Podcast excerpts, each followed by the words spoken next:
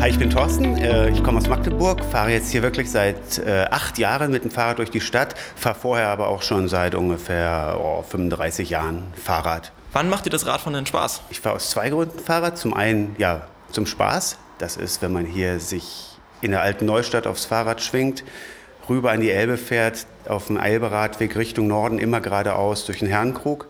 Macht total viel Spaß, an schönen Bäumen vorbei. Und Spaß macht es mir aber auch, wenn ich im Job unterwegs bin. Also ich mache Hörfunk und bin ganz oft zu Terminen, zu meinen Interviewpartnern und zu den Gesprächsrunden, zu kleinen Events mit dem Rad unterwegs. Nicht nur durch Magdeburg, sondern auch im ganzen Land. Und da nutze ich halt gern Bahn und Bike, Fahrrad in den Zug und vor Ort dann raus und mobil sein.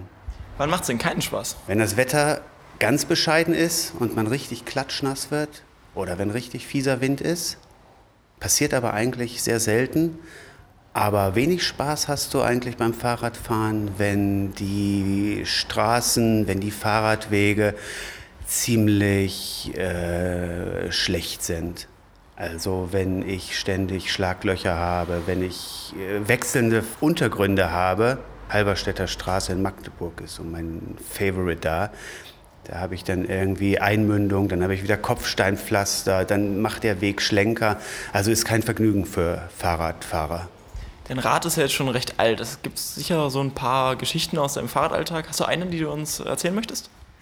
Ja, eine gibt's. Ah, es gibt natürlich mehrere, aber eine gibt's und ich hoffe, das ist mittlerweile auch verjährt.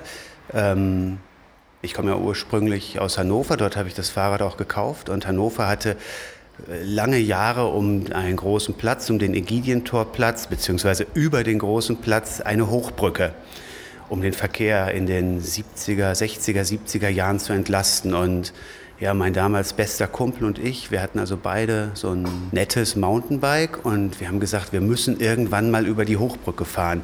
Kannst natürlich nicht tagsüber machen, wenn viel Verkehr ist, aber wir haben uns dann irgendwann nachts um zwei getroffen, mit dem Fahrrad diese boah, 400, 500 Meter lange Hochbrücke hoch, keine Autos zum Glück entgegen und auch mit dem Fahrrad nochmal über die Hochbrücke zurück.